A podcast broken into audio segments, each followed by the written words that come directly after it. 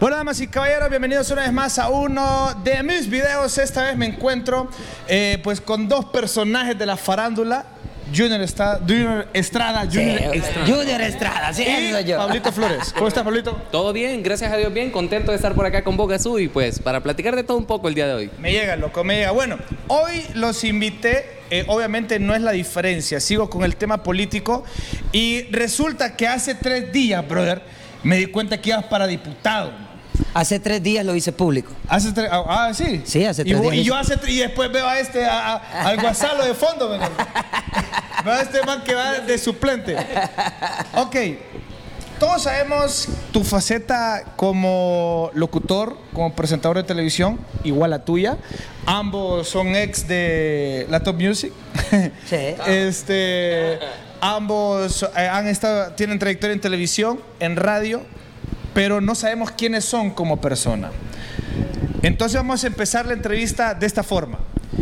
Y quiero que empecemos sin filtro, ya que obviamente estos podcasts, estos videos, estas entrevistas así se llaman, son sin filtro y aquí vamos a hablar al barro, Me cuadra, me cuadra. Muy alero mío, pero si me toca darte en la nuca te doy. loco. Dale viaje. O te la, Dale, o- viaje. ah, ah, o te la doy, soplo o te doy. no, ya no me está gustando. Igual a vos. Pues, Y bueno, aquí es donde empezamos.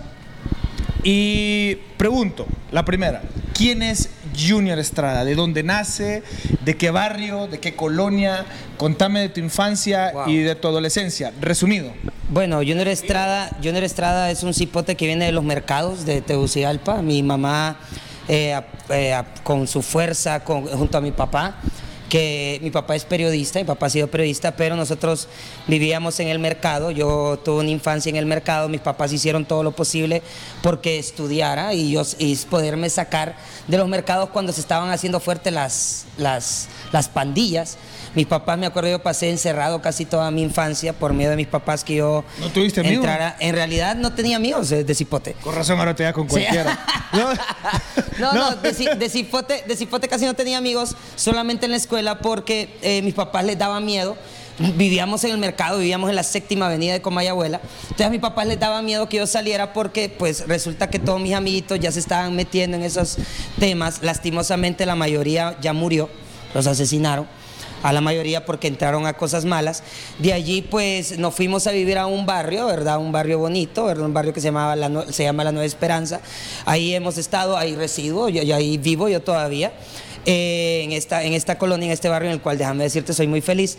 Y bueno, eh, ahí he pasado durante toda mi vida, he trabajado absolutamente de todo, bueno, casi de todo, he trabajado de mecánico, eh, le he buscado a la vida, Gasú. Eh, yo creo que vos me conoces bastante, he sido animador de calles, he vendido periódicos, he pasado por varias cosas en mi vida, las cuales creo que por eso fue que acepté la candidatura. Esta candidatura, en realidad, al principio yo no, no, no lo quería aceptar. Como decimos, hace tres días lo hice público. No lo quería aceptar, pero fíjate que hay varios amigos que viven en los barrios, vari- varios amigos que, familiares de, de amigos que han muerto y me han dicho, man, puede ser que vos lo logres y llegues ahí. Mira, antes de avanzar con la política, porque pasaste tu infancia en la política, loco. Ah, no, te lo, digo, o sea, te lo digo porque lo estoy combinando, man. Ah, huevo, lo, estoy lo combinando porque lo que yo viví en mi infancia me hace, me hace entrar a política. Lo que yo he vivido durante toda mi adolescencia, lo que he vivido yo en todos los trabajos, cómo he visto que matan amigos míos, cómo he visto que, que amigos míos se meten en cuestiones de drogas, a vender, a, a comprar drogas y gracias a ese tipo de cosas terminan muertos porque no hay oportunidades en el país. Entonces, ¿quién es Junior Estrada? Un cipote que viene desde muy, muy, muy abajo, volándole maceta, trabajando absolutamente de todo lo que se le proponga, de todo lo que se le ponga en el camino para tratar de salir adelante y darle algo de comer a su familia. Tu primer Eso trabajo, es Junior. Tu primer trabajo. Mi primer trabajo, vendía zapatos en, en- ¿puedo decir? Sí, no importa. Vendía zapatos No en Plaza. televisión ah, esto. bueno, ah, bueno, vendía zapatos en Plaza La Norteña. Plaza La Norteña. Sí, ahí Ah, huevo. ¿Y qué, cuál es tu mejor recuerdo como vendedor de zapatos? Upa, la primer venta que hice fue algo maravilloso porque tenía tres días y no vendía nada.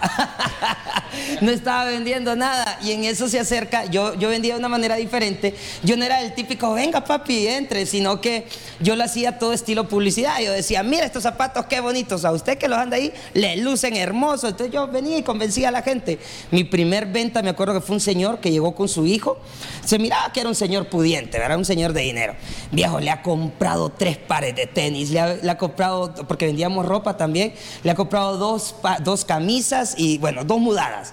Ese día fue el día más alegre porque yo con mucho orgullo le dije a mi jefe, jefe, hoy sí le vendí. Ah, Lo malo es que a la semana me despidieron, porque el lugar quebró. Ah, que bro, o Quebró sea, ya, ya sí. vos ibas de ah, esta es la Sí. última pulga que suba al barco. Pero le hice la última venta, pues por lo menos. y le trabajé un mes. Ahora, empezaste como animador y te has desempeñado como, como presentador, productor de televisión y como locutor durante cuánto tiempo? Ya, bueno, en televisión, en produciendo programas de televisión de entretenimiento, eh, ya son 15 años. Desde los 15 años entré a. No, desde los 16 años entré a los medios de comunicación. ¿Quién te metió a los medios de comunicación? En realidad nadie, vos. Yo lo busqué. Eh, eh, todo el mundo pensó que por mi papá, porque mi papá es periodista, eh, todo el mundo pensó de que por mi papá yo iba a entrar a medios, pero yo siempre evité eso. Siempre evité el cuello, exactamente, no quise de que mi papá me ayudara, siempre quise demostrar que yo podía. Y me acuerdo que allá por los años, uf, hace 15, 16 años, en un canal de circuito cerrado llamado Unduvisión, estaban pidiendo presentadores para un canal, el canal de ellos, Canal 50. Yo llegué con una idea, eh, el señor me dio la oportunidad, el dueño del canal, y ahí fue donde comencé todo, todo- toda la Toda tu historia. larga trayectoria. Sí. Ok. Háblame de tu peor recuerdo de vida. Wow. Hay muchos, en realidad. Hay muchos, pero uno de los que más me duele eh, fue la última, la última vez que platiqué con un amigo al cual yo le estaba aconsejando justamente eh, que no se saliera de ciertas cosas en las que estaba. Y el primer- peor recuerdo de vida fue el abrazo que le di a, ese, a esa persona. Y cuando estaba justamente en un programa de televisión, me acuerdo yo que estaba muy alegre, que él me había felicitado, que ese día comenzaba yo mi, un programa de televisión, por fin me habían contratado y me iban a pagar por ser presentador, porque generalmente yo pagaba el espacio. Y ese día yo estaba muy alegre presentando cuando me llamaron que lo habían asesinado. Se me- Producto de la delincuencia. Exactamente, se me quebró el alma por mientras estaba presentando, pero bueno, vos más que nadie sabés que los que trabajamos en medios tenemos que ser como el payaso, ¿verdad? Andar con una sonrisa en la cara aunque andemos destrozados por dentro. Creo que ese es uno de los tantos montón de malos recuerdos que Ahora, tengo. hablemos del mejor, tu mejor momento de tu vida. El mejor momento de mi vida, wow. El mejor momento de mi vida ha sido el nacimiento de mi hijo. De tu hijo. Sí, eso ha sido lo mejor que me ha pasado en la vida. Si, si, si a vos te, te, te- tocara criticarte a vos mismo o considerarte, ¿cómo te consideras? O sea, quiero que te miras al espejo por un momento y me digas, Junior es esto. En realidad a veces soy muy crédulo. Soy muy tonto a veces, a veces pienso... de- ¿Crédulo o incrédulo? Crédulo e incrédulo. No, soy más crédulo que incrédulo. ¿Por qué? Porque creo demasiado, creo demasiado en, en las personas. Eh, yo siento, a veces siento que todas las personas son mis amigas y, y me termino dando cuenta con golpes que me da la vida de que no es así. Entonces creo que una de las principales fallas que tiene mi ser es ser una persona muy crédula. Soy muy confiado a, las personas que se me acercan y me, y me ofrecen la mano y me brindan amistad, yo pues los hago mis amigos, al final pues me termino dando cuenta que no soy amigo de todos. Ahora, ¿te ha pasado tantas veces que cuál es tu filtro ahora para confiar en alguien? Fíjate que no tengo filtro, yo sigo pensando en que hay gente buena, o sí que de alguna u otra manera Dios me aparta a la gente mala. o de, eh, el, mundo es el mundo no es tan gigante como uno lo, lo aparenta, el mundo es pequeñito y uno siempre se termina dando cuenta de las cosas malas que le pueden hacer a uno. Entonces yo sigo sin, sin negarle mi amistad a las personas y yo sigo brindándole una mano a la gente. O si, y si me traicionan, pues yo quedo con la satisfacción de que yo no he sido malo. ¿Has hecho actos de bondad en tu vida? Sí, muchos, muchos. Menciona uno. Decime el pecado, pero no el pecador. Eh, mensualmente gasto entre 500 a 600 lempiras invitando a alguien a comer. Eso lo hago todos los meses, desde que empecé a trabajar en la radio. Pero No está hablando de Pablo. No, no, no, de- eh, siempre, siempre. eh, broma. Creo yo que, que hay que agradecerle a Dios. Yo siempre soñé en trabajar en un medio, en medios grandes y ser conocido. Y yo, por agradecimiento a Dios, y no le he hecho público porque es algo mío, pues, ¿me entiendes? No, no, no me gusta jugar con eso. Y, y siempre mensualmente agarro 300, a veces cuando me va bien, agarro 500, 600, otra vez 300, 200, y me busco a alguien, cualquier persona que ande en la calle pidiendo comida, algún niño, alguna señora, y véngase, le invito a comer. Y hasta ahí nos vemos, fue un placer y adiós. ¿Me entendés? Ah, Hablando de billete, ya que sos una figura política y como tal, vos tenés que dar o rendir cuentas al Sí, por Estado de supuesto. todos tus ingresos y egresos. Y ahora, hoy por hoy, ¿cuánto gana un Junior Estrada? Eh, con mis dos trabajos tengo un sueldo de 23 mil empiras.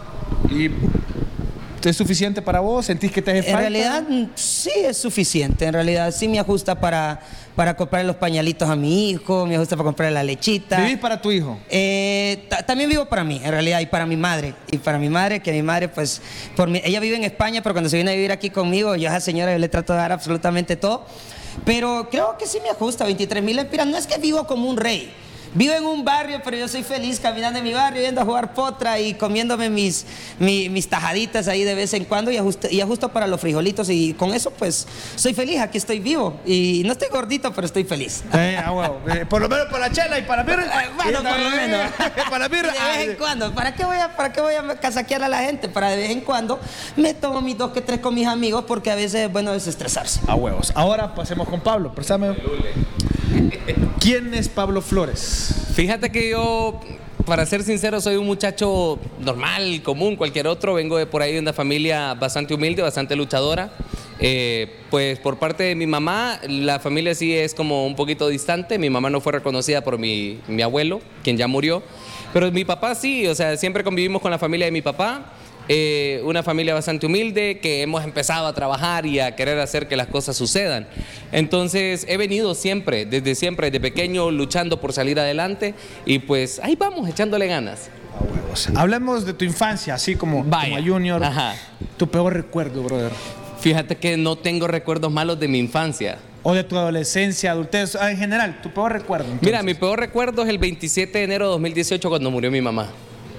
¿Te afectó? ¿Murió de alguna enfermedad? Un paro, no, perdón, ella murió de un derrame cerebral fulminante y aún me afecta. Desde entonces vivís solo, vives con tu... Eh, no, vivo con mi papá, con una hermana. Tengo dos hermanas que viven en España. Y pues eh, mi sobrina que vive en casa, que es la que nos da como la alegría. Porque entonces tenés cuatro años... Es, no, mamá. tres años, casi cuatro años ya. En, en enero van a ser cuatro años de que no tengo a mi mamá. Sí. Esa es como la parte más dura, la más difícil. Ok, ¿y tu momento más alegre? Fíjate que creo que mi momento más alegre fue cuando me llamó y me dijo, Pablito, no le vas a decir a nadie, pero te van a contratar en la radio. Y yo soy... Sí, no, me llamó un domingo, me acuerdo como que hubiera ¿En sido ayer. Music? Sí, me, me llamó como que, o sea, me acuerdo como que si hubiese sido ayer, fue como mi momento más bonito, porque estuvimos en el reality show El Animador 2. Que, estu- por cierto, lo hicimos juntos. No, eh, con- casting. Fue el el, ca- casting el fue que casting sí lo hicimos juntos con, con Gazú. Entonces estuvimos en casting de ahí que para aquí, para allá. Estuvimos en el Animador 2, no quedé. Eso fue en 2014 y en 2015. En 2014, perdón, yo me fui a trabajar a la Tic Tac de Agrapa, no me pagaban. Saludos para Elías Chayen. Qué raro, ¿ah? Qué extraño. vos. Pero bueno, lo, lo- lo importante es que yo quería ser locutor antes de los 18 años. Entonces yo dije, pues ni modo, de agrapa, toca, vámonos. Ni para el pasaje me dieron, pero logré el objetivo. Y después de eso, ya en 2015 me fui a hacer casting a Top Music. eh, logré entrar y creo que uno de esos recuerdos bonitos es cuando Junior me llamó y me dijo, te van a contratar, pero no me apoya. Y de ahí siguió Ah, tu no, historia. cuando, cuando me llamaron, yo así como, ¡ay, no lo puedo creer! ¡Es en serio! ¡Nunca me lo había imaginado! Y, así. Y ya cuando me vieron en la entrevista fue, no, a mí no me des paja, vos ya sabías. Eh, ya, ya sabía que este sapo. ¿ah? Sí, Eh, ya sabía. Sabían que el Junior me había dicho porque, es más, en el reality show, el animador 2, tuvimos como que buenas ideas, siempre compaginábamos y todo eso. O sea, con Junior el trabajo no es, de, no es del domingo que empezamos a hacer la publicación de la, de, de la campaña, sino desde hace mucho tiempo atrás. Me alegra. Bueno, eh, amigos, actualmente son amigos, no pareja, ¿verdad? No, no, no, no, no, no, no, ya tengo un hijo. yo. Entendí, porque no quiero que Miguel en la segunda entrevista me diga. que- Eh, bueno, me contaron un poco de su pasado. Sí. Te marcó la muerte de tu mamá. Claro. Es algo que veo que te duele demasiado. Difícil, sí, debe claro. ser difícil hablar de eso con vos. Momento más alegre la radio, porque imagino que siempre quise ser locutor, entonces que es. ¿Sabes qué te voy a comentar? No me preguntaste, pero mi primer empleo fue animando en la calle y animaba escondido atrás de los parlantes porque yo decía, eh, bueno, aproveche hoy las promociones que tenemos de camas. Camas Olimpia, la cama que todos los que trancho preferimos, tu marca de confianza. Y yo, o sea, tenía 14 años, 15 años y me daba pena porque aquello se escuchaba así y yo era así. Bueno, sigo siendo así. Sí, has crecido, pero para los lados. ¿no? Un poquito. Un poquito para los lados. Ahora, tu situación académica. ¿Te graduaste del colegio, Sí. universitario? Actualmente. Actualmente llevo las últimas cuatro clases de la carrera de periodismo. Ok. Son mis últimas cuatro clases. O sea, ya terminé todo el plan de periodismo, pero me faltaban la- las de las otras carreras, ¿no? Llevamos eh, clases de Derecho, sé de iniciativa de ley, para los que dicen que van a ir a hacer al Congreso, sé de iniciativa de ley, sé de abrogación, derogación y muchas otras cosas más que son bien importantes para que una persona que quiera optar, en este caso, a un cargo político, ya sea como diputado, pues tiene que tenerlas bien claras, Gazón. Yo digo que eh, ahorita está pasando estas clases este, ahí las ya, eh, No, fíjate eh. que no. Eh, No, porque te voy a decir, en la clase que hablas como de este tipo de cosas, es en la clase de introducción al estudio del derecho, y yo llevo las últimas clases. Ahorita estoy viendo la parte laboral, que gracias a Dios me ha funcionado, porque he tenido como el apoyo de la, de la abogada que me da la clase para un problema legal que tenía con una empresa. Ah, bueno. Entonces, en la parte, en la parte- no, en la parte, en la parte laboral. Ya vamos a hablar de eso, porque la parte laboral también sé. En, en la parte laboral también sé eso. Y al igual, ahorita llevo una clase que se llama eh, Derecho de Integración, que habla más que todo de, de la composición integral de algunos países. Y en este caso, pues me tocó hablar acerca de Panamá y así sucesivamente. Ah, qué bueno. Ya vamos a hablar de cultura general más al ratito. Ya, ya va vos. Pero hablemos de Junior. Tu, tu- tu, ah, estado académico actualmente, me gustaría que obviamente pues nos lo compartieras. Bueno, pues déjame decirte que también actualmente soy estudiante de la carrera no de periodismo, sino de comunicación social y pública. Mira, yo no quiero mentir a la gente porque en realidad es una de las cosas que menos quiero hacer. Yo sé que ah, va a haber mucha gente o hay mucha gente que dice, ay, pero ni siquiera se ha graduado y va para un cargo público, que no sé qué. Pero tanto como vos como yo hemos conocido diputados que ni siquiera saben expresarse, ni siquiera saben cuánto, cuánto es la el territorio, el- la extensión territorial de Honduras, ¿verdad? Entonces, desde allí eh, se va contando, ok, ideas y ganas hay, Gazú, en realidad. Eh, si me hablas de, de- de mis estudios, pues gracias a Dios ya estoy a pocas clases, no tanto como Pablo, a mí me faltan todavía 20 clases para poder terminar mi carrera, pero eh, me ha costado bastante como yo sé que a muchos también les ha costado bastante porque en este país hay que trabajar y estudiar, viejo. En este país hay que trabajar y estudiar y, y, y al final, al final tenés que tomar una decisión. Los jóvenes de ahora en día tienen que tomar una decisión. O trabajan o estudian. O hacen lo que deben o hacen lo que les gusta. Exactamente, porque no todos tienen, porque hay algunos que sí terminan sus estudios, pero es porque tienen de repente padres que los pueden apoyar. Pero hay otras personas, muchas personas, que deciden, no, mejor tengo que trabajar para mantener a mi familia. Y creo que esa ha sido una de las cosas que a mí me ha pasado. ¿Y sabes qué se necesita para ser diputado? Sí, por supuesto, por supuesto. ¿Qué se necesita? Para que muchas personas también sepan. Además, además, además de, la- de las ganas de, querer apoyar a la gente, ¿verdad? Además de, la, de, de saber de la experiencia, porque hay muchos diputados que dicen, yo soy del pueblo, yo vengo del pueblo, yo sé cuáles son los problemas, que no sé qué. Hay que saber los problemas. Hay que saber bien los problemas. ¿Y sabes cuál, y sabes cuál es el gran detalle con Pablo o conmigo? De que nosotros no venimos del barrio. Nosotros vivimos en el barrio, nosotros somos de allí, nosotros hemos estado viviendo eso día con día. Y entonces, ¿cómo hemos encontrado soluciones? Ah, Justamente pasando, viviendo y de, eso, de esos mismos ejemplos que hemos tenido de vida, hemos, nos hemos juntado con Pablo y hemos hecho una cantidad de propuestas increíble para poder apoyar a varios, eh, a varios jóvenes y a varias personas que necesitan apoyo real de un diputado.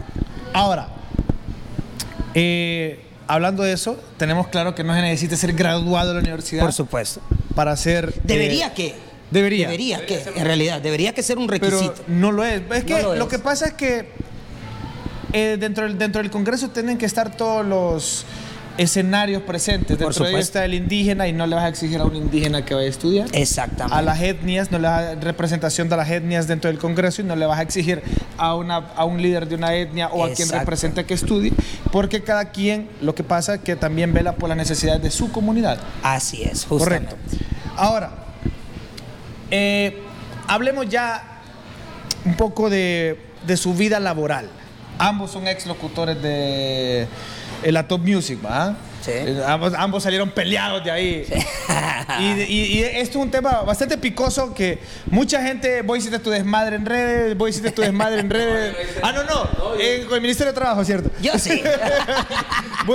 Entonces, ustedes han tenido sus rollos y bueno, vos recientemente y vos también, y han quedado como vetados, como de ese apoyo, supongamos, de, de, de eso, de, ese- de esa compañía que es Invosa, ¿ah? que implica Radio Cadena Voces, eh, la 98, la Top, otra radio, solo esa, ¿verdad? La top de San Pedro. Ahí la Top San Pedro, correcto.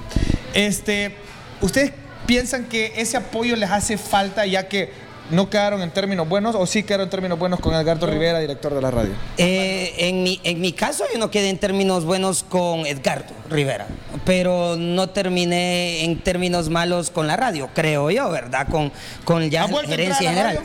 No, no he vuelto a entrar. Te- Tengo prohibida la entrada, Ah, por sí. cierto.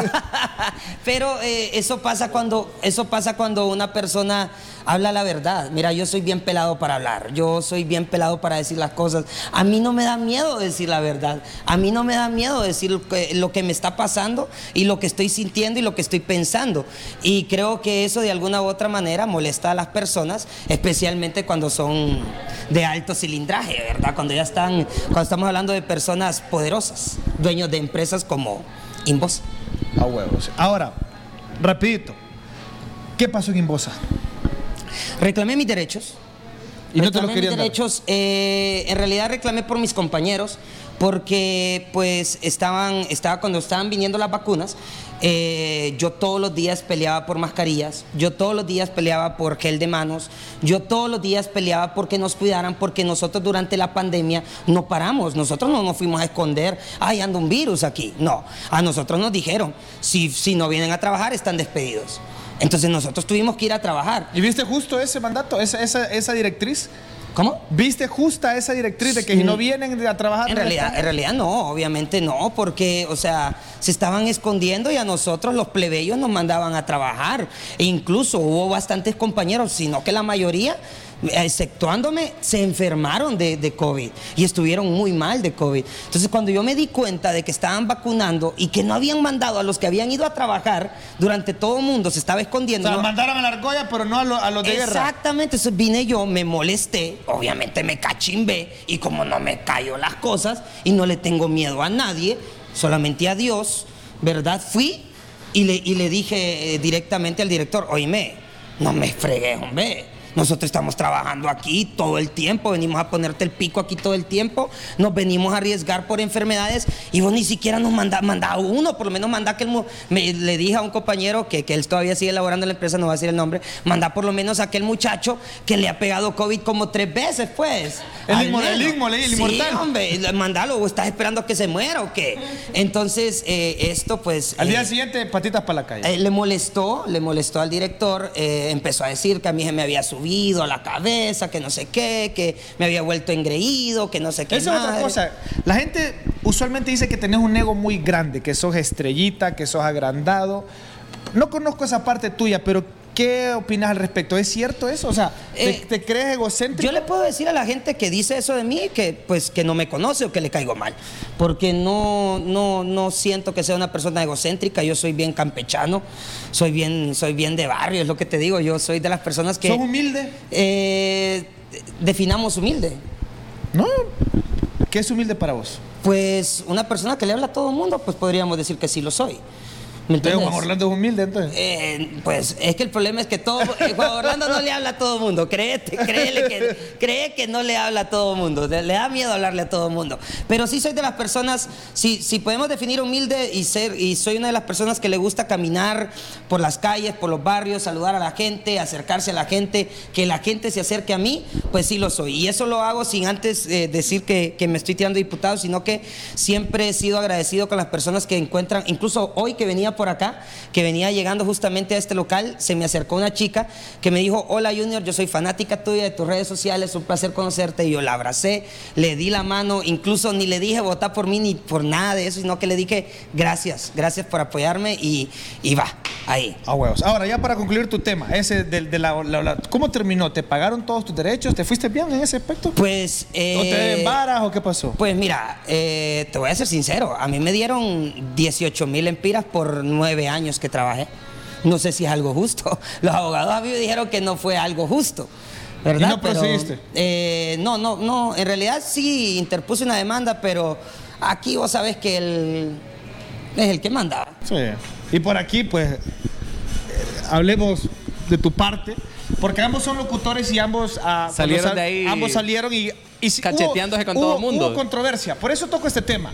¿Me entiendes? Es pura, Claro. pura, pura controversia. Hizo, existió o existe la controversia con respecto a ese tema en base a su salida, porque ambos tienen fanáticos que lo siguen y muchas veces muchas personas no tienen ni saben ni por qué se fueron. ¿Por qué te fuiste? Fíjate que yo te voy a decir algo, y yo te voy a decir, y yo te lo voy a decir bien al, al grano. Así, al barro, como decimos nosotros popularmente. Sin filtros. Sin filtros, sin casaca. Yo soy una de las personas que apoya muchísimo el talento nacional. En 2013, 2014, yo sabía quién era José Marcelo Norales. Y hoy la gente, o sea, ya pasó esa etapa, viene y conocieron a Menor Menor. Yo lo conocía antes de que fuera famoso, sé qué canción lanzó en 2012, entonces yo siempre he estado como apoyando a los artistas nacionales, que por cierto ese es uno de los proyectos que traemos con Junior. No quiero entrar en política porque sé que no me estás preguntando eso, pero ese es uno de los proyectos más grandes que traemos, artistas, todo lo que tiene que ver con animadores y todo lo demás. Pues, ¿qué pasa? Yo he sido eh, fanático de la música nacional, he apoyado la música nacional. Incluso me corrieron tres días de la radio sin goce de sueldo por estar sonando a JCP. JCP, ganaba poco, págame billete loco. Pues bueno, ¿qué pasó? Eh, después de todo eso vine yo y me sentía como que mm, ya con un buen alcance, tenía un público exageradamente espectacular, la masa eh, humana que escuchaba el programa era algo increíble. Entonces yo dije, bueno, pues es momento de hacer un llamado y apoyar yo por fuera a los artistas de los barrios y las colonias. O sea, te votaron porque apoyabas no, al artista. No, no, no, espérate, espérate. ¿A qué quiero llegar yo? No, no. Porque al final el proyecto ni siquiera se llevó a cabo. Entonces vengo yo y empiezo un reality show muy bueno, una idea espectacular. Ahí estuvo Miguel Caballero Leiva apoyándonos, estuvo como jurado, teníamos a DJ Sam, teníamos a JCP, teníamos a Gatillero también que iba a ayudarnos en muchas cosas, teníamos productores musicales, o sea, teníamos un gran equipo de trabajo. ¿Y qué crees? Hoy por hoy me vengo a dar cuenta porque a mí me dijeron, no, no te quiero renovar el contrato y eso es todo, por favor salite. Eso fue lo que a mí me dijeron. Me vengo a dar cuenta que tiempo después dijeron, es que el muchacho se estaba robando las ideas de la radio para hacerlas él con otros artistas. Porque supuestamente en 2009 fue la última edición, creo, de la mera cepa del reggaetón, que era una idea de ellos, de la radio, o del director de la radio en este caso. Entonces dijeron, o le dijo a mucha gente que me estaba robando las ideas y que por eso me habían corrido. Otra fuente de información dicen que él decía de que yo saludaba talleres, era mi público, saludaba rapidito. Era- mochaba el brother. ¿eh? Correcto, y que ¿cómo que? desnucaba, que, que cobraba por cada saludo. O sea, no, pues chica, tampoco así. En ese tiempo no tenía ni patineta. Sí. Para que ir a pintar la patineta, aunque sea el taller de pintura. ahora sí, señores, ya sabemos un poco de su vida, de su cómo salieron de la radio, ambos tienen eso en común. Hablemos de política. Yo, poco fanático, se encuentro en la calle del Partido Unificación Democrática. Eh, ¿Desde cuándo? Porque no me las había. ¿Desde cuándo? sí, ¿desde diputado? cuándo sos simpatizante de la Unificación Democrática? Fíjate que yo no soy simpatizante de la política. Yo no me gusta, incluso no me considero político. Yo no ¿Qué quiero hace- que me vean como político. ¿Y qué hace con la camisa? pues? ¿Qué hago con la camisa? Quiero que la gente me dé una oportunidad de ir a jetear a un montón de ratas que están en el Congreso. Eso es lo que quiero. Quiero que la gente me dé la oportunidad de, de poder ayudar a personas que no he podido ayudar. Por ejemplo, te puedo dar un ejemplo.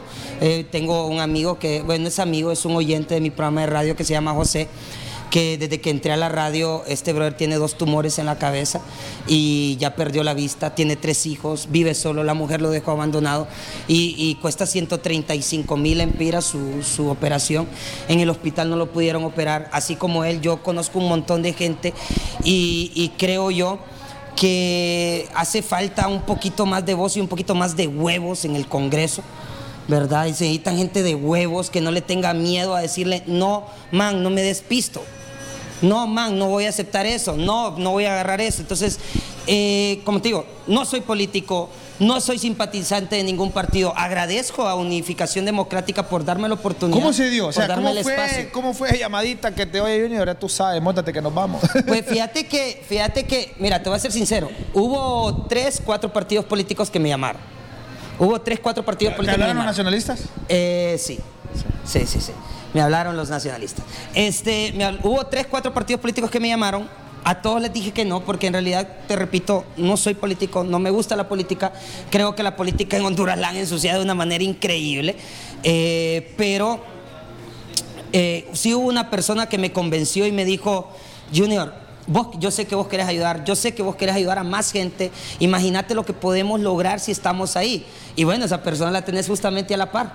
Pablo fue el que me terminó de convencer que yo aceptara la propuesta de diputación. Yo la recibí. Solo una propuesta otra vez. Eh, no, no, que, que haya recibido la propuesta de ellos, Ah, ok, de, ser diputados. No, propuestas nosotros tenemos un montón. Pero eh, ellos me habían dicho que iba a tener tal casilla, que te íbamos a ayudar, que no sé qué, los amigos de Unificación Democrática.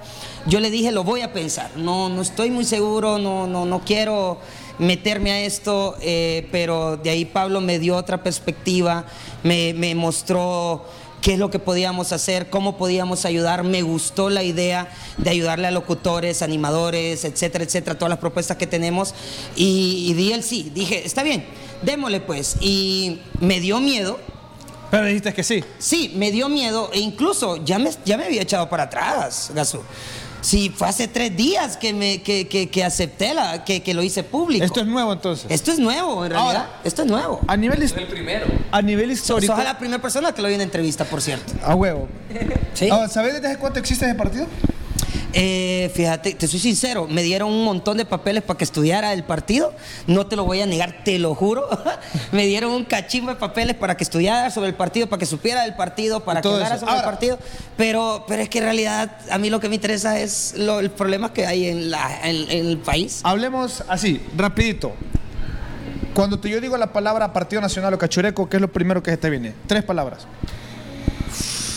Oh, corrupción, eh, buenas personas mal dirigidas y fuera jo.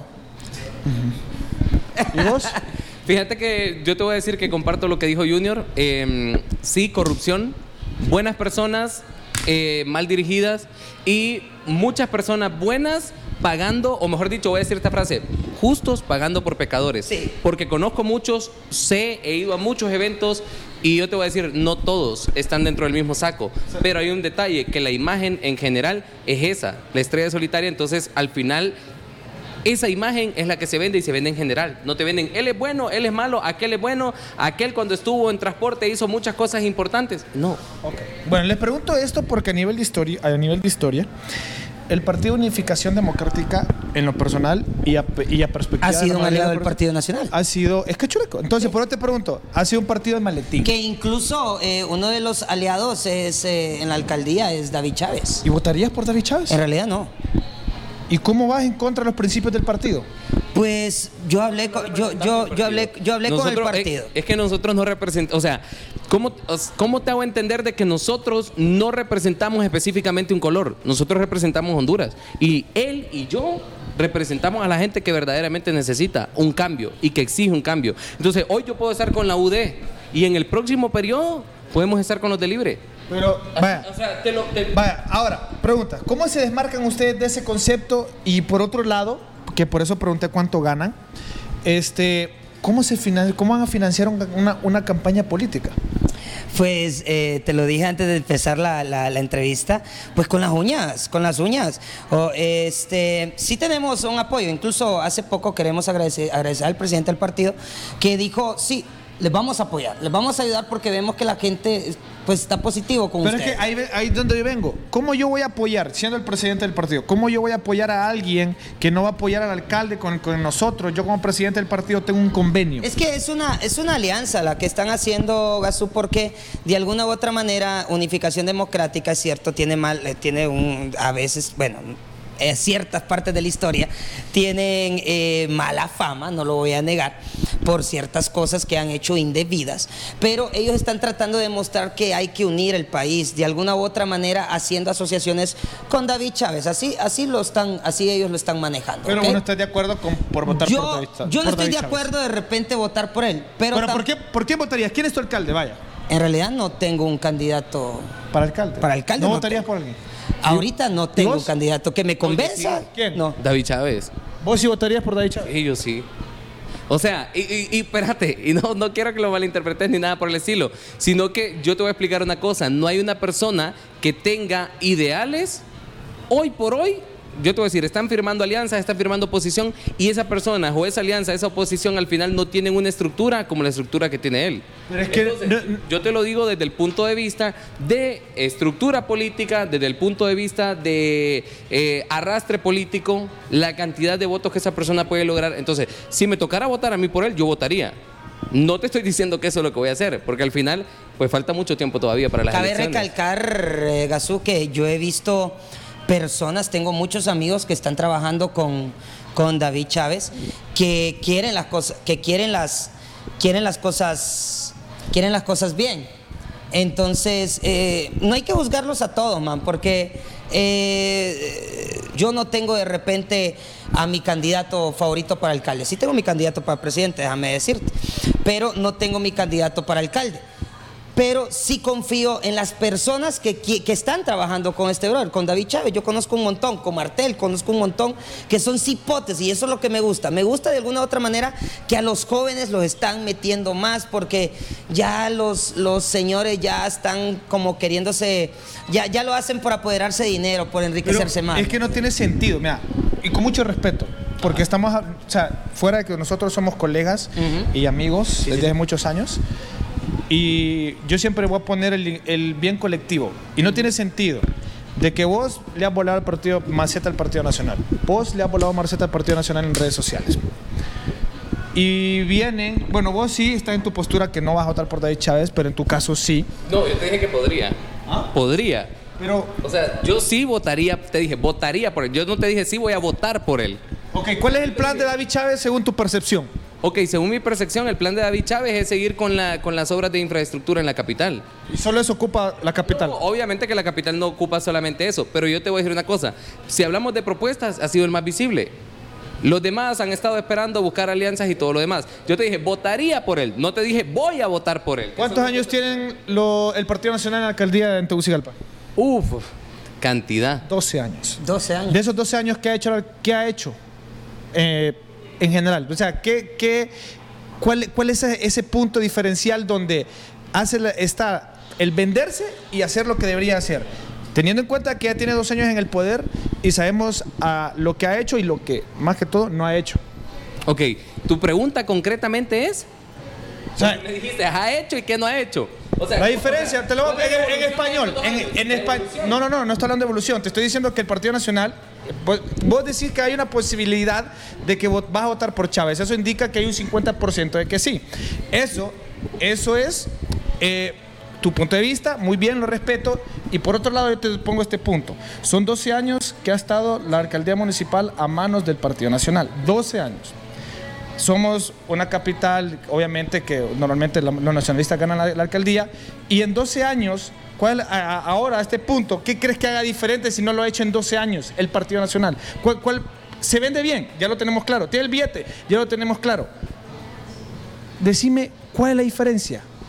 Ok, mira, diferencia como tal, yo no te puedo decir, ah, mira, van a hacer esto, van a hacer lo otro.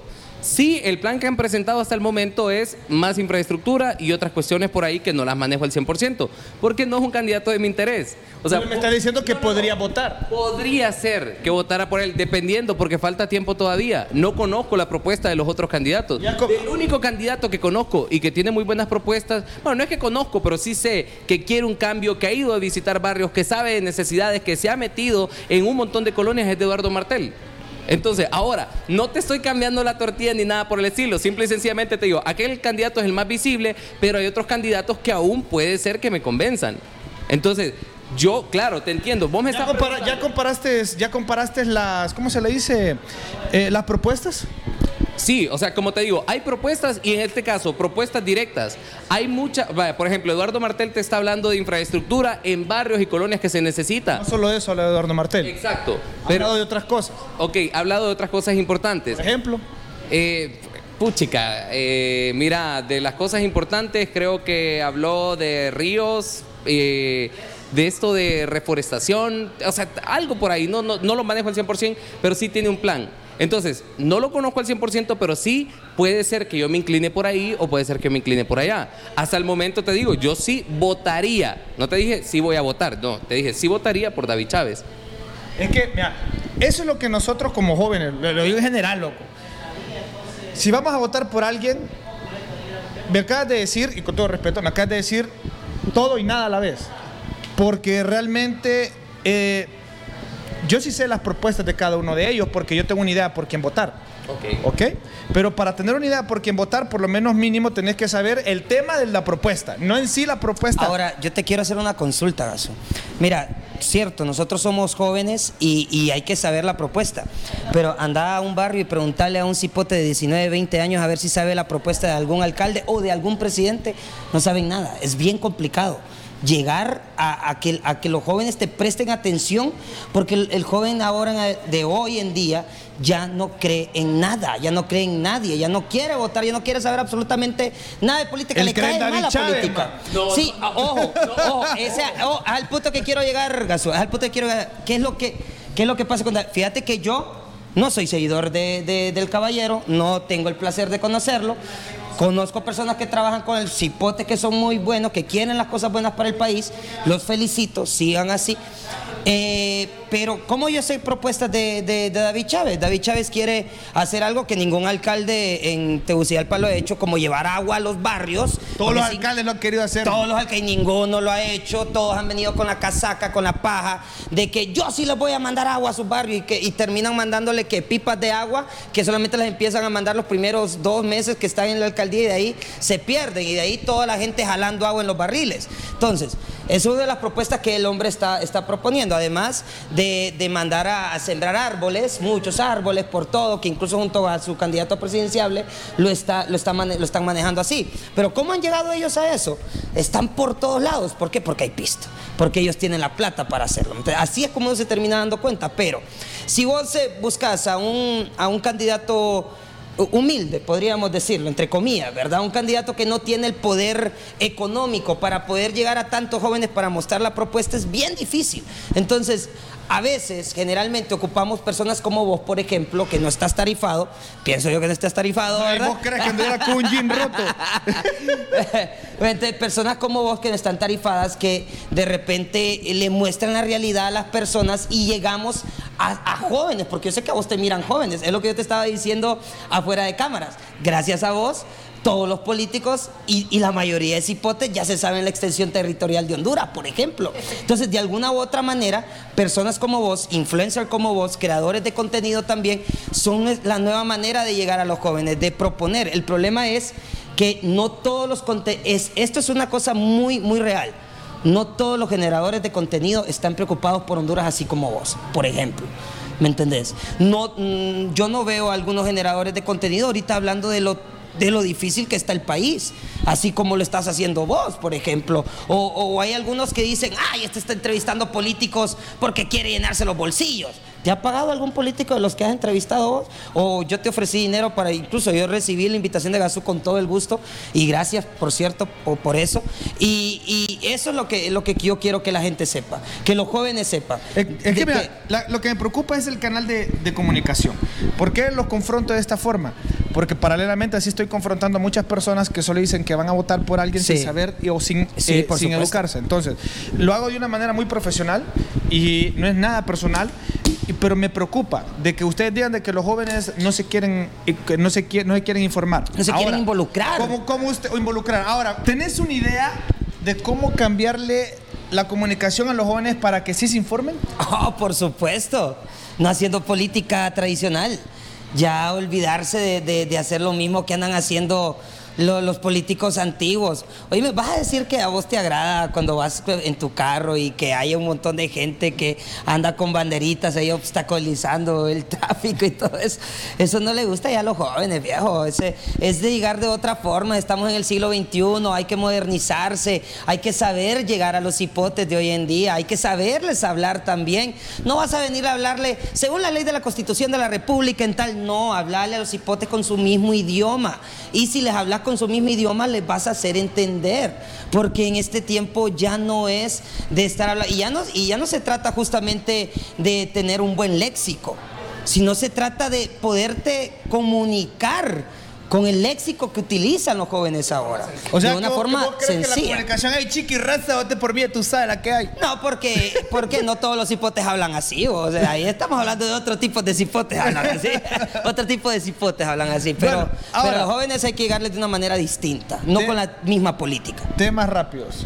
¿Cuántos artículos tiene la Constitución? Pues la Mauser, no sé. 397.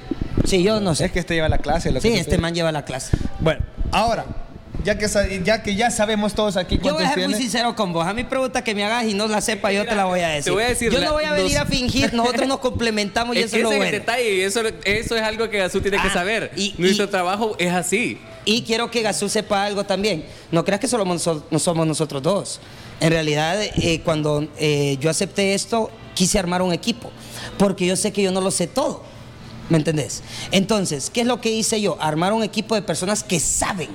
¿Me entiendes? Me traje a un cipote que yo sé cómo, va- cómo hacer, cómo él me va a enseñar a, a llegar a mandar el mensaje a la juventud, como me lo dijiste. Sea una persona que está bien empapada de leyes, que no es Pablo, sino que tenemos un amigo que es abogado, ¿verdad? Que él quiere la oportunidad de apoyar a la gente, que también lo jalamos. Entonces, ¿cuál es mi idea, Gazú? Eh, yo sé que no me lo estás preguntando, ¿verdad? Pero antes de que Pablo te, te- te explique, ¿cuál es mi idea? De repente yo no lo sé todo. Para llegar al Congreso yo no lo sé todo. Yo no tengo las soluciones para arreglar el país. Sí tengo ideas para ayudar a la gente. Pero cuando no tenga las ideas, conozco las personas idóneas, correctas, para que me puedan ayudar a tener mejores ideas y, y- y te- y que sea más fácil poder eh, solucionar los problemas. Bueno, significa que tenés un equipo. Un eso, equipo. signif- eso significa que tienen propuestas a mano. Claro. Por supuesto. Dame las propuestas. Dime cuáles querés. Las que todas. tengas. Bueno, tenemos la propuesta de la Casa Urbana de la Cultura, que es la que más me interesa, que es donde vamos, eh, bueno, es una de las que más me interesa en realidad, que por medio de ella vamos a apoyar al talento catracho, cantantes, animadores, locutores, toda persona artística, toda persona deportista, toda persona artista, tanto ca- de calle como personas Pero que el arte el deporte es muy diferente, compañero. Dentro de una organización así. Ojo, hay personas, hay personas que utilizan el deporte como arte. No, es que es arte en el aspecto de que en general es un arte, pero a nivel, Sí. a nivel, eh, ¿cómo te lo podría explicar? De disciplina. A nivel de disciplina es muy diferente. O sea, no puedes, Bueno. o sea, a- anda a pedir apoyo a la Conapits para ser cantante. O sea, para eso, para sí. eso, para bueno, eso. te- para o eso sea, vamos a crear la Casa Urbana de la Cultura, para que haya un lugar donde la gente se pueda abocar a pedir a- apoyo, ¿me entendés? De repente a los animadores. Mira, los animadores. Yo fui animador. Ah, pero ¿qué- ¿cuál es el apoyo? Va, por ejemplo, voy Bueno, a la Casa Urbana de la ahorita. Cultura. Ajá. Te lo voy a explicar ahorita. Un ejemplo. Yo soy, como animador te lo voy a dar. Vaya, porque yo fui animador de calle. ¿Sí? Eh, los animadores generalmente, y te lo digo porque yo también lo pasé, eh, empezamos o empiezan a trabajar a las 9 de la mañana. Terminan a las 5 de la tarde. ¿Cuánto crees vos que sea un salario digno o un pago digno para una persona que trabaja desde las 9 de la mañana a 5 de la tarde? El mínimo. Salario mínimo. No, un día. Un Ah, día. un de día. trabajo. Lo dividirlo por el salario mínimo. ¿Cuánto está el salario mínimo? ¿10.000 lempiras? va? 9.800 lempiras. 9.800. Supongamos que unos 300, 400 lempiras. Unos, unos 500 lempiras, ¿verdad? Generalmente al animador le pagan 250 lempiras, 300 lempiras por estar dos, tres días animando. Entonces, ¿qué es lo que vamos a hacer nosotros en la Casa Urbana de la Cultura? Vamos a llamar, vamos a hacer eh, la invitación para todas aquellas personas que quieran eh, estudiar como no estudiar ser animador, sino estudiar aprender cosas de sonido, aprender a, a utilizar sonido, a instalar parlantes, a darle eh, algo más Un para agregado. un valor agregado, gracias Pablo, un valor agregado para que se pueda vender aún mejor, ¿me entendés? Un diploma. ¿Cuántos locutores no quisieran tener un diploma? ¿Cuántas veces hemos, ¿Vos- vos pe- cre- vos ¿cuántas veces que- hemos pensado que haya un colegio de locutores Vaya, en Honduras? en la Casa. Urbana pensamos hacer eso. Ahora te explico. ¿Vos crees que un diploma, vos crees que un diploma hubiese... ¿Cuánto empezaste ganando en la top? Eh, 3.800 ¿Vos lempiras. crees que un diploma hubiese hecho que ganara 10.000 lempiras? Sí, por supuesto. Incluso la persona con la que yo estaba trabajando, él estaba ganando 3.800 lempiras y cuando obtuvo su diploma, él dijo, hey, ya tengo mi Pero el diploma. diploma universitario es muy diferente a un diploma de un curso, de un taller. Totalmente de acuerdo, Sí, por da, supuesto. porque siempre te da ese valor. Exactamente. O sea, y no por... sos la persona que se formó así porque así. O sea, no sos la persona que se formó así porque así, sino que tenés algo que te respalda y que te da a demostrar de que vos sabés o tenés algo más que simplemente y sencillamente la voz de, hola, ¿qué tal? Aproveche las promociones. Porque no. O sea, tenés un valor agregado, tenés una persona que te va a enseñar. Acá hay mucha gente que te puede dar capacitaciones. Tenemos a Mauricio Medina. Entonces viene Mauricio Medina y te, te extiende después de la capacitación, después de enseñarte qué es dicción, qué es profundidad de voz, qué es color de voz, qué es tono. Entonces después de enseñarte todo ese tipo de cosas, no vas a ser el mismo locutor o no vas a ser el mismo animador de la calle. Y vas a saber o vas a entender de que trabajar por 300 pesos no es un pago justo. ¿Y no sería más fácil hacer, o sea, está bien, yo, fíjate que el concepto está muy bien, o sea, el concepto es como crear la Casa Urbana de la Cultura es un lugar donde se comparten talleres para especialización de talento de las Ah, personas. para, financiamiento de proyectos. para, ok, para financiamiento de proyectos, pero ¿no, ¿no crees que también influiría muy bien una idea de obligar a las radios o a los medios de comunicación a no a quitar el empleo por hora, por lo menos para los Ah, locutores? por supuesto, esa es una de O las sea, principales- que vos como locutor Esa es una de las principales leyes que nosotros queremos eh, ir a pelear. O sea, no derogarla, Gazú. No derogarla porque esa ley se hizo para la gente que trabaja en el campo. Y las empresas, las empresas gigantes, las han adoptado para contratar personas y utilizarlas. O sea, esa ley no se, utili- no se creó para, para contratar para las, para las empresas millonarias. El problema es que las empresas millonarias se han adueñado de esa ley. Entonces, hay que retocar esa ley y obviamente que apoyar a las personas como locutores, por ejemplo, como su servidor que pasó durante cuatro años ganando 3 mil empiras, sobreviviendo en Honduras con 3 mil empiras, en algo que lo apasionaba increíblemente, que nos apasiona a los tres, puedo decir. Y, y, y eso es una de las cosas por las cuales vamos a ir a pelear arreglar esa ley y hacerle entender a las empresas gigantes como las de radio de que no pueden, no pueden venir y contratar como si estuvieran contratando a alguien que fuera eh, eh, co- como alguien que fuera a cortar tomates con todo el respeto que se merecen, ¿verdad? ¿Y cómo va? Y pues supongamos que la bancada no te respalda. ¿Cómo piensan aprobar leyes? Hablando de que también no van con la ideología total de la, del partido. Partiendo del punto de que no están, de que personalmente vos no apoyas a David Chávez. Pequeño. Ojo, no, apo- no apoyo a David Chávez, sí apoyo a todos los diputados de mi partido.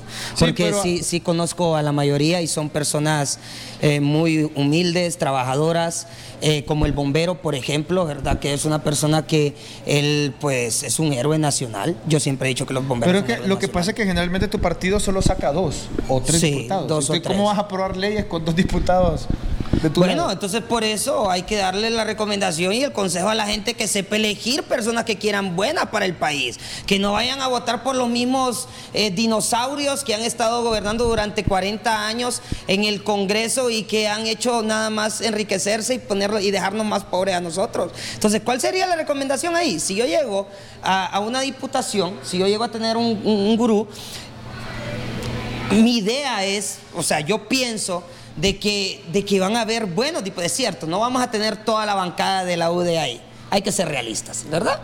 Pero si de alguna u otra manera yo llego, pienso yo que en este Congreso, en este nuevo Congreso, habrán personas buenas, personas que quieren cosas buenas para el ¿Pensás país. que se va a renovar? Sí, se va a renovar. Se va a Este- renovar. espérate, te voy a explicar una Se cosa. debe que renovar. Este, este congreso que viene es un congreso de transición y es un congreso bien importante. Ya los señores que están yendo con chimbos de oxígeno ahí arrastrados al congreso, ya esos señores es para afuera que van. Yo estaba viendo ahí un anuncio y que no tengo nada contra él. Bueno, sí, un poco en realidad. Pero estaba viendo un anuncio de Baldo Ramos viejo. Yo ni sabía que seguía en el No, Congreso. sale joven, sale joven, sale joven. Increíble, ma. ¿Qué hace ese señor ahí todavía? Ya estuvo. Ah, huevo. Eso es lo que te queremos decir. Ahora, ¿qué otro proyecto de ley tienen? Bueno, tenemos el proyecto de la ayuda al deporte. Yo soy una persona que ama mucho el fútbol y tengo muchos amigos y, y he andado jugando en varios campos de, de ligas burocráticas aquí en, en, en Tegucigalpa. No puedo ir en Honduras porque tampoco es que soy aquí a gran estrella. Y ¿va? también vas, y, y Eh, también vas para solo vas a ser diputado de, de Francisco Morazán, no de Honduras. Sí, exacta, exactamente. Leyes son de beneficio para todos. Sí, pues eh, la, la cuestión es, tenemos una ley para apoyar justamente a, las ligas burocráticas, eh, ayudarles a meter billete, ayudarles a arreglar las canchas, mandar a poner luces en las canchas, porque el fútbol, man, de alguna u otra manera, saca jóvenes. Solo el fútbol, entonces, se solo le- el fútbol No, existe. Obviamente, obviamente que tenemos, tenemos planeado apoyar sea- otros deportes. En la Vía Olímpica están abandonados una cantidad de deportes como el taekwondo, como el karate, como bueno, todas esas ramas. Hay, hay e incluso tenemos eh, campeones de boxeo, que es otra, otra área también que, que- que yo estoy muy, muy pendiente de apoyar. Campeones de boxeo que salen de Honduras y que tienen que ir a otros países para que los tomen en cuenta, porque aquí, aquí el diputado gana 130 mil empiras, que por cierto es otra ley que ningún diputado menciona, y yo sí la quiero mencionar aquí. Una de las cosas por las cuales yo también quiero apoyar Ten cuidado con lo que vas a decir, porque Jorge Cálix ya le pasó y mira si se bajó el salario. ¿va? ¿El qué? No, pues en realidad, en realidad yo sí quiero, en realidad yo, yo soy feliz con el dinero que gano, yo te lo dije al inicio. Yo a esto yo no me estoy metiendo para enriquecerme, oíme, yo no estoy, yo, yo soy feliz caminando por las calles de mi barrio yendo a ¿Qué va- jugar pelota y qué- que nadie me grite ladrón. ¿Qué vas a hacer con 130 mil pesos mensuales? Decime, personalmente y sé honesto. Pues mira, de los 130 mil pesos yo tengo planeado agarrarme 40,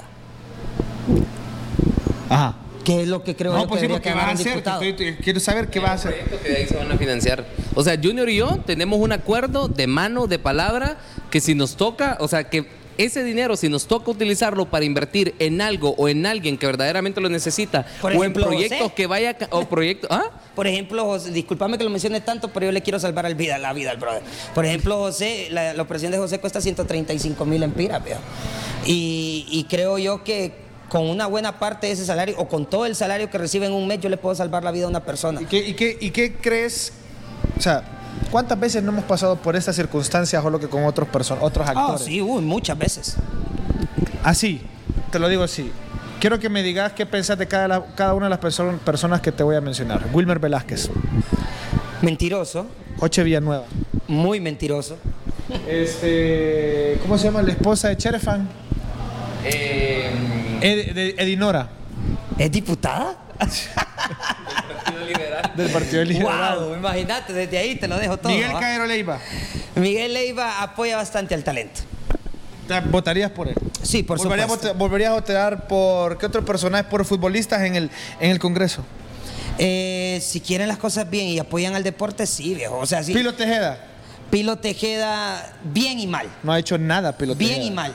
Ojo, es ha hecho. ah, es ojo. presidente Pilo Tejeda de la No, Comisión ojo, de Arte y ojo. Cultura. Él ha ¿Y hecho- qué ha hecho? Decime, Él ha- no, Yo no, no yo sé. sé, yo sé. Él ha hecho allá donde él vive. Allá yo he escuchado de varias cosas que él ha hecho. Aquí yo no me he dado cuenta de nadie. Sencillo. O sea, yo mucho, como siempre digo, mucho respeto a mis colegas. Por supuesto. A Pilo son personas talentosas. Mil respetos por lo que significa sopa de caracol para Honduras. Sí. Pero a nivel político.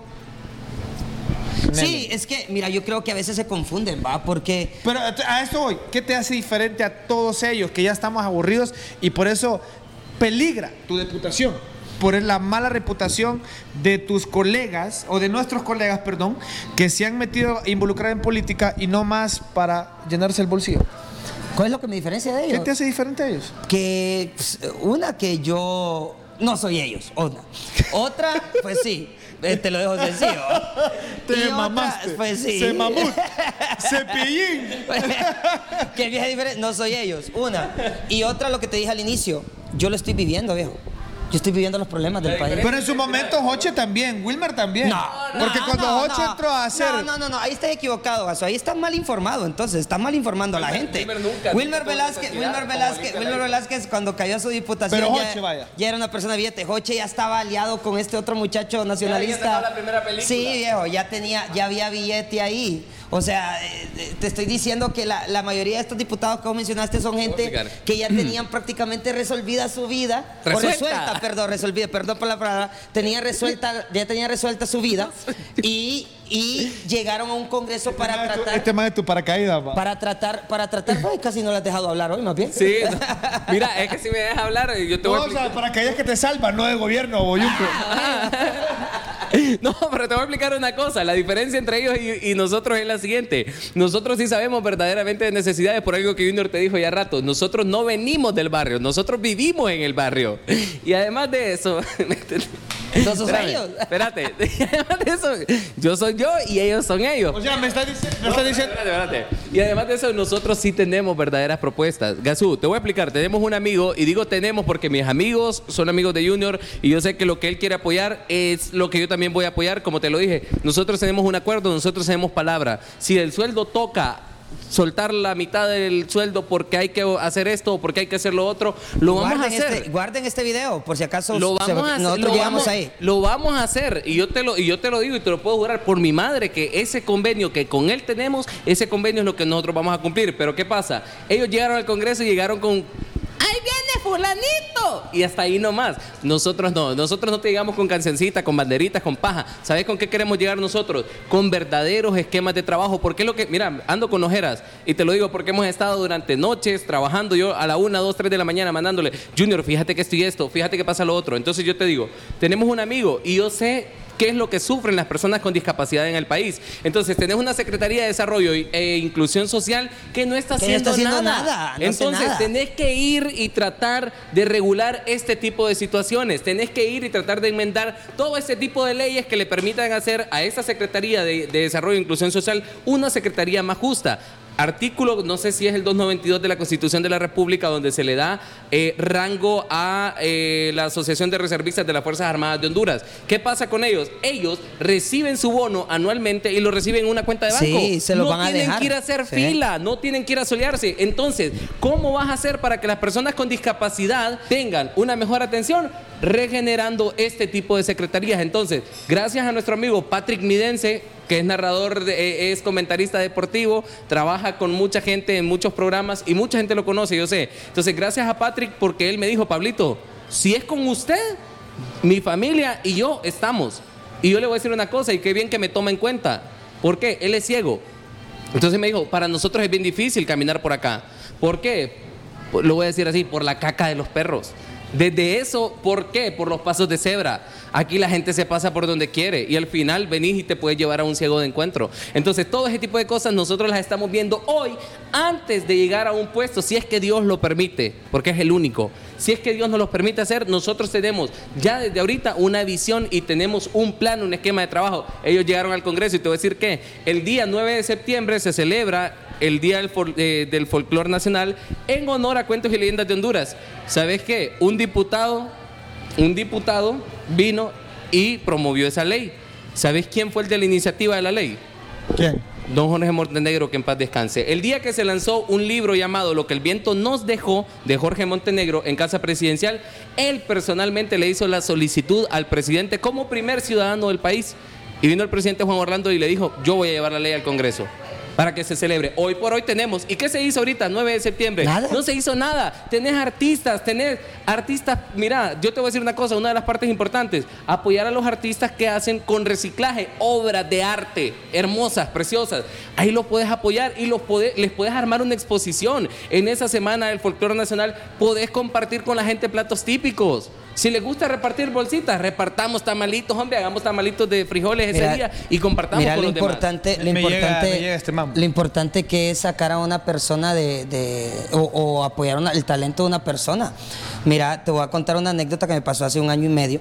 Eh, eh, yo conocí a un chico que estaba metido en una pandilla, bien metido, bien metido en una pandilla, y el chico sabía cantar, sabía improvisar, sabía hacer cosas así. Yo le conseguí una oportunidad eh, de presentar su música, le presenté, no te voy a decir el nombre porque no lo quiero fregar tampoco, ¿verdad? Y tampoco yo ni nosotros aquí. ¿va? Pero eh, este brother, ya hubo dos, tres personas a las cuales yo he apoyado que tienen talento y que se han salido de pandillas. No, es que es Entonces, es ¿qué, es lo de- que, ¿qué es lo que me hace, qué es lo que me llama la atención de eso? ¿Ah? ¿Qué, ¿O qué es lo que me hace pensar eso? De que estos hipotes andan buscando una oportunidad y no le encuentran, loco. No le encuentran, loco. Entonces, Ustedes van a hacer ese, No sé, de- ese vez- cambio. amén. En vez de- Esperamos que así sea. sea. Esperamos que así sea, porque el gran detalle es, el gran detalle es que nos dejen, ¿va? Solo, solo espero que dentro de cinco años, o sea, les deseo lo mejor, ¿va? Gracias, Obviamente. gracias. pero no quiero que con el dinero del pueblo vivan en nombre del guijarro y anden en una prado blindada con dos guaruras, pa.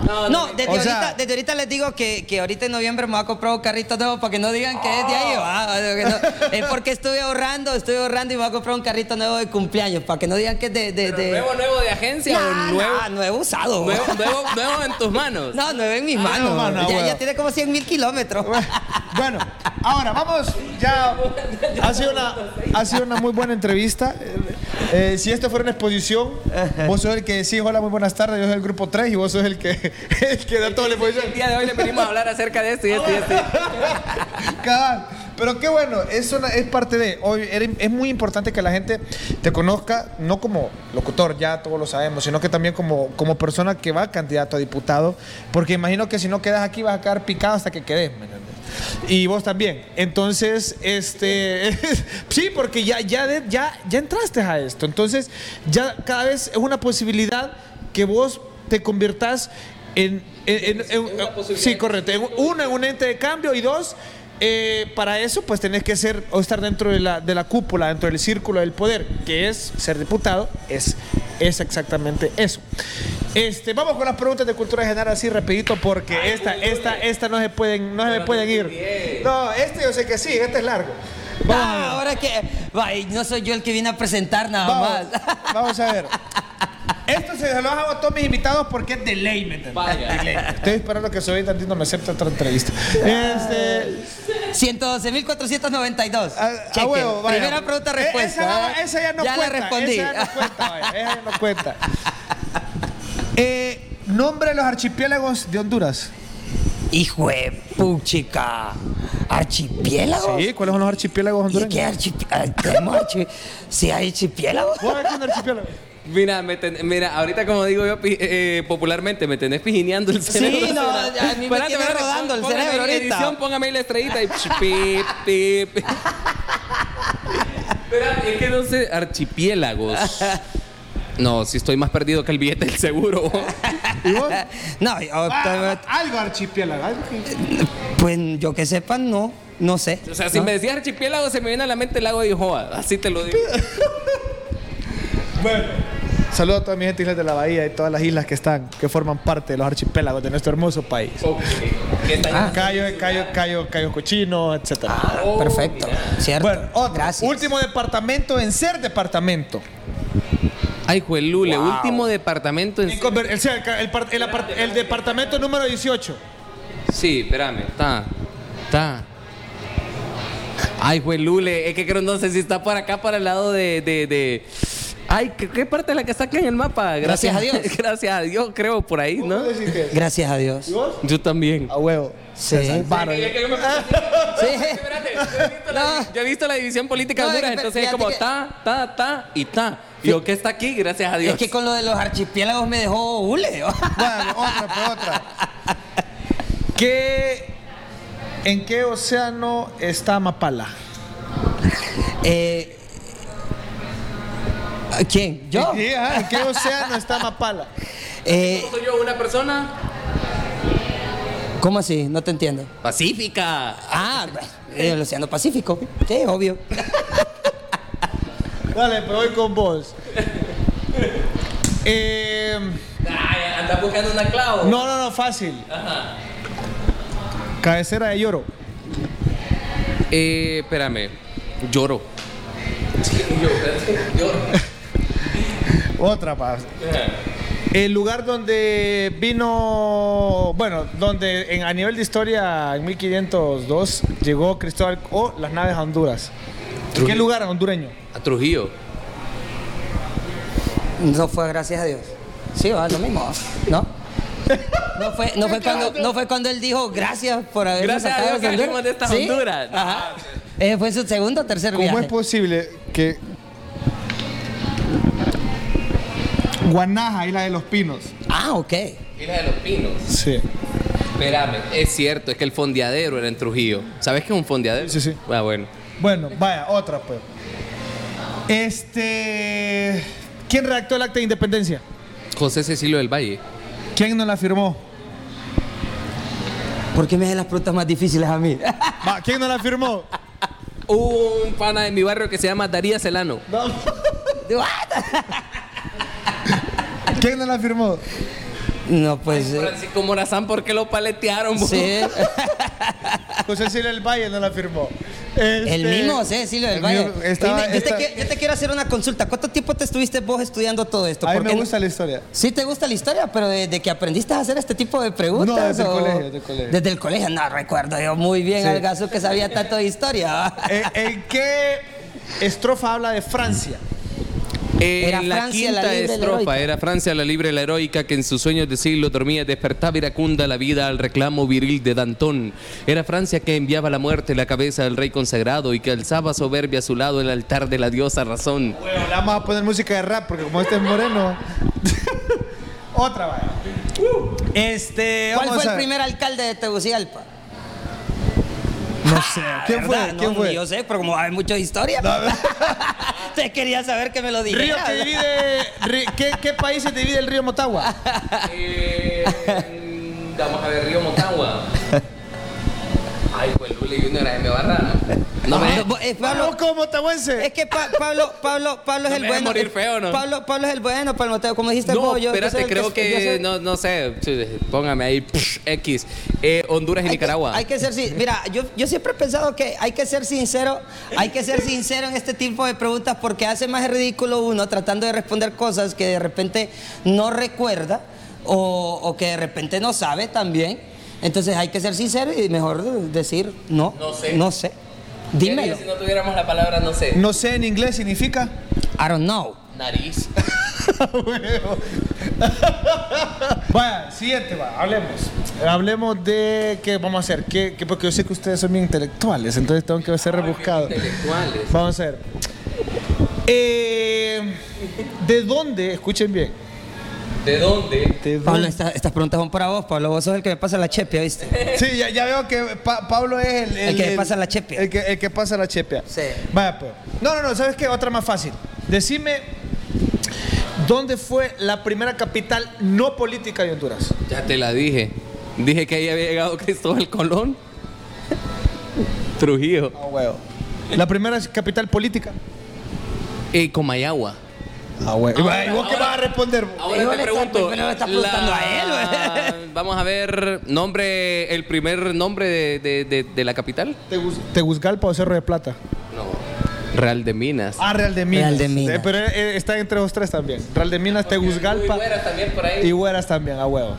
Este, ¿De qué sabes vos, loco, para preguntarte algo? ¿Ah? ¿De qué sabes vos? A mí háblame ¿Cuántos de... grados de alcohol tiene una caguama? No, no sé. Cuatro, No. cuatro pu- dependiendo la marca.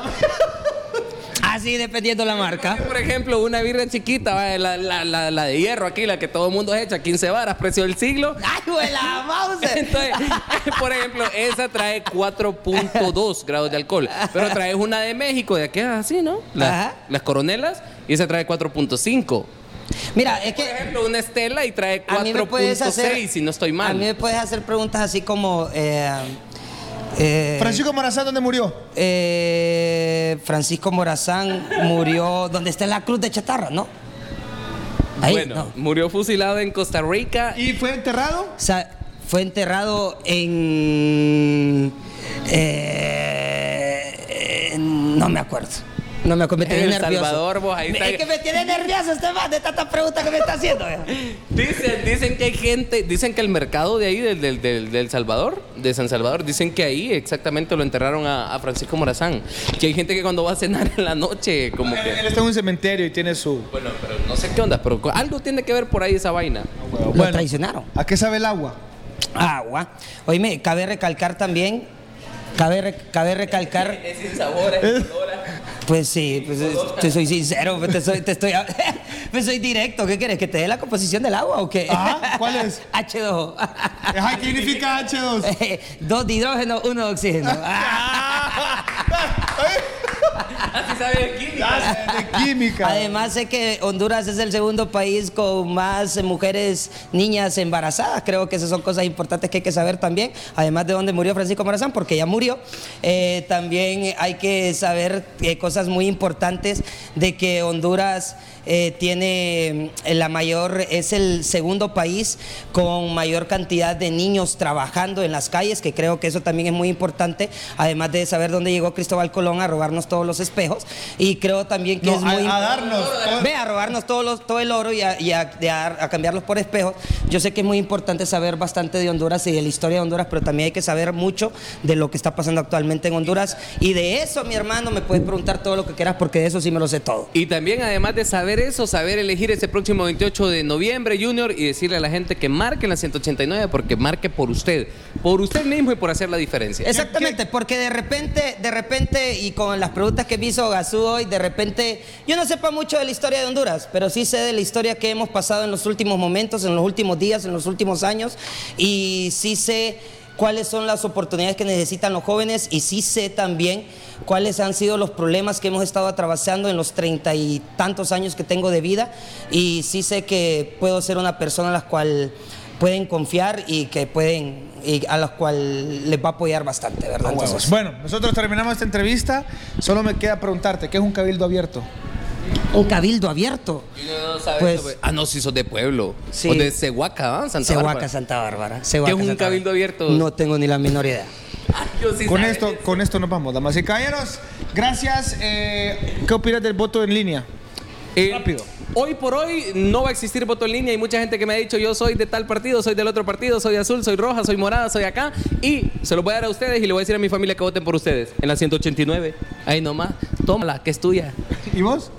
Eh, es importante, en realidad. El voto en línea es importante. El voto en línea es importante, Oye, por ¿cómo- supuesto. ¿Cómo vas a votar por todo de un solo sin saber sus propuestas? Es, es importante porque si vos empezás a dar votitos por votitos así, de, los vas dando separados, si sabes del coeficiente electoral, Ajá. bueno, entonces el coeficiente electoral de alguna u otra manera no te va a apoyar, no te perjudica. Entonces por eso es importante votar por todos los diputados de donde está de repente, la, o la mayoría de los diputados o de sea, los- que votarías en línea si estuviera Joche, mi Wilmer, el- ajá. Bueno, El bueno, pero, bueno, todos son de un partido político pero- en especial. Entonces, bueno, ahí está, Ahí está la contradicción. Ahí está la respuesta. Ahí está la respuesta. Si no quiere votar en línea por gente pícara, pues ya sabe, ya sabe, Ya sabe. ya sabe. Ya, ya. Sí, ya, ya sabe. Casilla ya sabe. 100. 189. Ahí está, Junior Estrada. Así y es. él es su, eh, eh, ¿cómo se le dice? Suplente. Suplente, su suplente. Pablito Flores. Carlitos alias Pablito Flores. Carlito, después le viste a Carlito. Es que le dije Carlito y me equivoqué el nombre. No. Bueno, damas y caballeros, hoy me divertí. eh, es decir, cuando, oh, créanme, me estoy conteniendo a no ser chabacán con estos dos acá porque somos una mala combinación. Este, pero de mi parte espero les haya servido esta entrevista. Muchas Te gracias. quiero hacer una pregunta antes. Ajá. ¿Vas a votar por nosotros? ¿O no vas a por la votar? doctora Peter Puga. ¿Ah? no te pregunto, ¿vas a votar por nosotros sí darías, o no? Mándame ¿Sí? tus propuestas. ¿Te lo darías? No, no, no. Primero mandar las propuestas para estudiarlas y yo saber si. De los que has tenido invitados aquí, ¿les darías el voto? ¿A David Chávez, por ejemplo? No, no, no, no. ¿No? Ah, bueno. Ya Bueno. tú sabes. Ya tú sabes la que hay. o sea que tampoco a nosotros nos darías el voto. No. Tampoco. No entender tu idioma. no, es muy importante. No, aclaro, mira, ve, hasta a estas alturas, las propuestas que tengo a mano son las propuestas de las personas que he entrevistado. ¿Me entendés? Entonces he entrevistado a los dos candidatos a alcalde, Martel de Partido Liberal, a Chávez, Partido Nacional, que por cierto lo pueden ver en Pero si vas a ir a votar, ¿va? Obviamente voy a votar. Este, Miguel Caero Leiva, hasta ahorita diputado vos, voy a tener a Nelji mañana y así voy, así voy a estar informando, pero es muy importante también que ustedes me manden a mí sus propuestas en, escrito, porque no es así. Si me preguntas ahorita por quién voy a votar en alcaldía, no tengo idea, tengo una noción, pero necesito saber, necesito leer propuestas, tanto y principalmente más de diputados, porque la alcaldía realmente es bien complicado el tema, pero sí en diputados sí, me neces- sí necesito saber por quién votar, porque no voy a votar por alguien que solo me cae bien, sino por alguien que yo sé que va a ser un bien colectivo. Muy bien. Ah, ojalá pues todos piensen así, en realidad. Eh, algo que decir, te doy, te dejo el micrófono para que le des un mensaje a la humanidad humana. Ok, perfecto. Saludos a todos, a los jóvenes más que todo, a los aleros, a los amigos, a los panas, a todos. A votar y a toda la familia, váyanse desde tempranito a votar con entusiasmo, con energía, con todo el fervor. Este próximo 28 de noviembre y no se les olvide marcar en la 189 Junior Estrada, diputado y su servidor Pablito Flores suplente. Bueno, eh, la invitación está hecha a todos para que voten este 28 en la casilla 189. Si ustedes no piensan o no creen que yo soy el candidato favorito para ustedes, pues háganlo por el país y voten por buenas personas. En realidad, a mí, si yo quedo, si yo llego a quedar diputado, muy bien, excelente, voy a trabajar arduamente por ustedes, en realidad lo voy a hacer por ustedes. Si yo acepté esto fue por ustedes, por la juventud, por la gente que yo quiero, eh, por un Honduras que quiero ver prosperar. Si no vota por mí y, y, dice, no, yo no voy a votar por este man porque no sabe dónde está enterrado Francisco Morazán, por ejemplo, o no voy a votar por este man porque no sabe que es un cabildo abierto, por ejemplo, eh, hágalo por personas que quieran el bien para, para, el país. Ya no vote por los mismos dinosaurios que han estado gobernando y enriqueciéndose, que sí saben dónde estaba enterrado Francisco Morazán, pero sí saben también cómo robarle el dinero a usted y cómo hacerlo paste como nos ha estado haciendo pasto durante tantos años. Este varón que ve aquí sí sabe, pero sí sabe trabajar y sí sabe lo que está pasando en Honduras de verdad a carne propia. Así que si quiere alguien, una voz que lleve justamente lo que está pasando ahí en su barrio, en su colonia, vote en la casilla 189 este 28 de noviembre. Mi nombre es Junior Estrada, un placer. A huevos, ahí teníamos candidato y suplente por el Partido Unificación Democrática, Junior Estrada y Pablito, o bueno, Pablo Flores, ya, elegantemente va. y Pablito Flores de cariño. Eh, la, para mí un placer haberlos tenido aquí el día de hoy. Espero también les sirva esta entrevista, Por ya supuesto. que esta es la primera, la que viene. Por supuesto. Las que vienen no, ahora, quedar más ahora, pesadas. ahora voy a tener que, ahora voy a tener que, que, que estudiar mucho de las preguntas que me hiciste. sí. Cuídense, los quiero mucho y nos vemos a la próxima, señores. Yo soy Jesús y ustedes los chiquis que siempre ven mi loquera. Recuerden suscribirse a mi canal de YouTube y también darle click a la campanita para que cada vez que suba un video les salga el video más nuevo. Así que hay unos vidrios. Hasta la próxima.